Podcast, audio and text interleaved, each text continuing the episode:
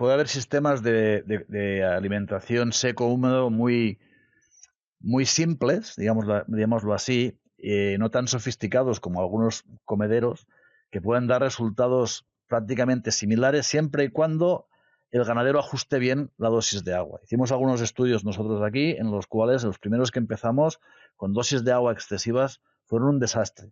Un desastre en términos de manejo de los animales, en términos de limpieza del bebedero. Por tanto, aprendimos también a que hay que, hay que ponerle la cantidad justa de agua en, el comedero y no más que la, hace, la que hace falta para mojar el pienso. No es agua para beber, es agua para mojar el pienso. Entonces, eso se puede hacer gastando plata, evidentemente, comprándote un buen eh, sistema, que los hay, y también se puede hacer con, sin gastar tanta plata, con más, digamos, ingenio personal.